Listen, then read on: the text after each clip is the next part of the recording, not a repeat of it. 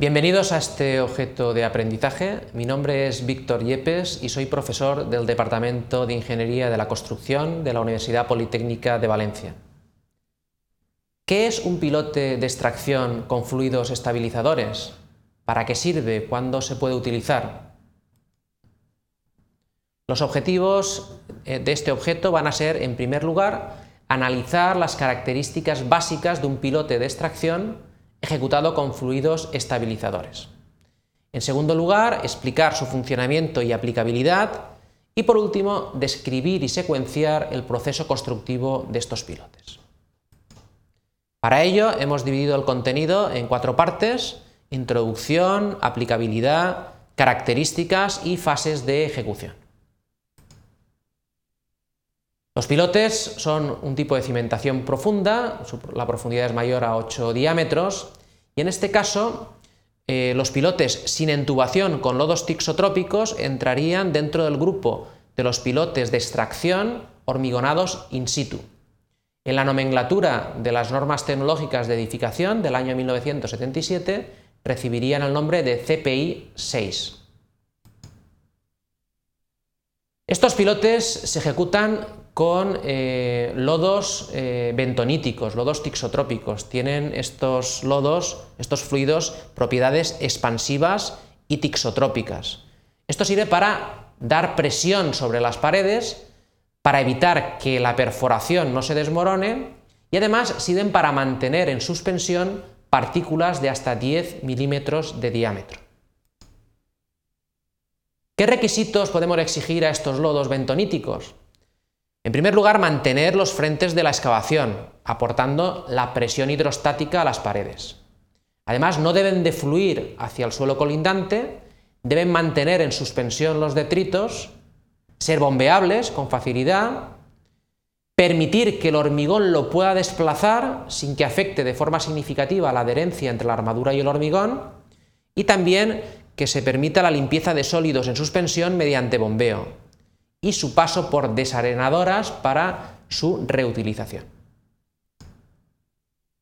Es un procedimiento rápido, económico, eh, se pueden utilizar cucharas barrenas cortas o cazos y lo que eh, puede encarecer algo es la necesidad de una central de tratamiento de lodos.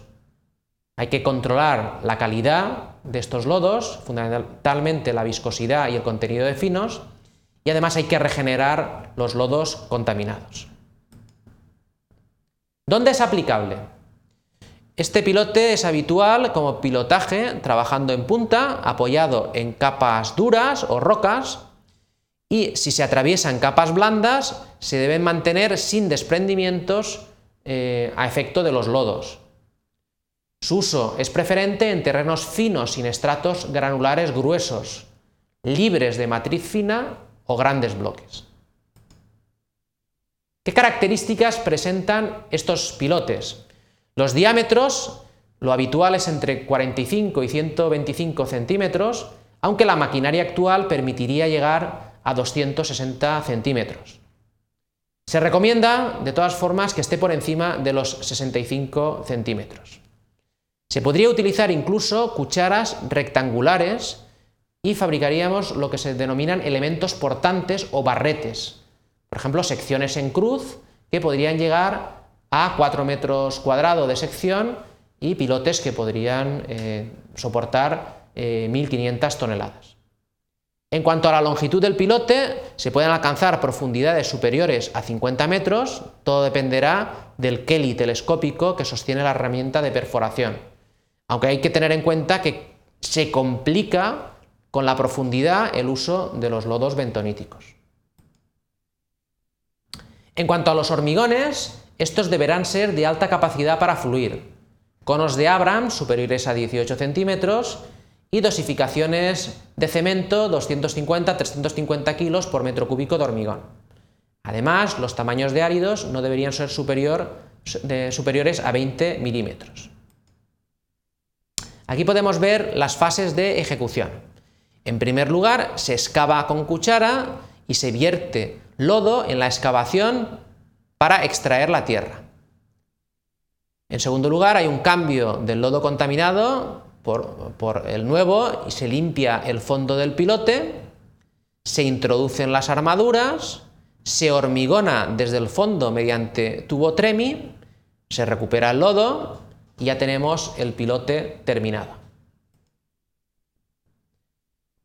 Con los lodos se podría estabilizar toda la profundidad, estabilizar todo el pilote o una parte. Lo que es cierto es que eh, si hay nivel freático, los lodos deberían estar por encima de este nivel entre 1 y un metro y medio. Además, al hormigonar hay que ir subiendo la tubería Tremi procurando que esté embebida al menos 4 metros dentro de la columna hormigonada. La consistencia del hormigón tiene que ser fluida la boca de la excavación debería estar protegida con un murete guía y debería haber una intibación provisional en superficie para evitar desprendimientos, por ejemplo una boquilla o una virola. Los restos de la excavación se depositan en el fondo, por lo que es fundamental la limpieza en la punta del pilote. Usamos bombas de fondo para extraer el lodo contaminado e incorporarlo de nuevo.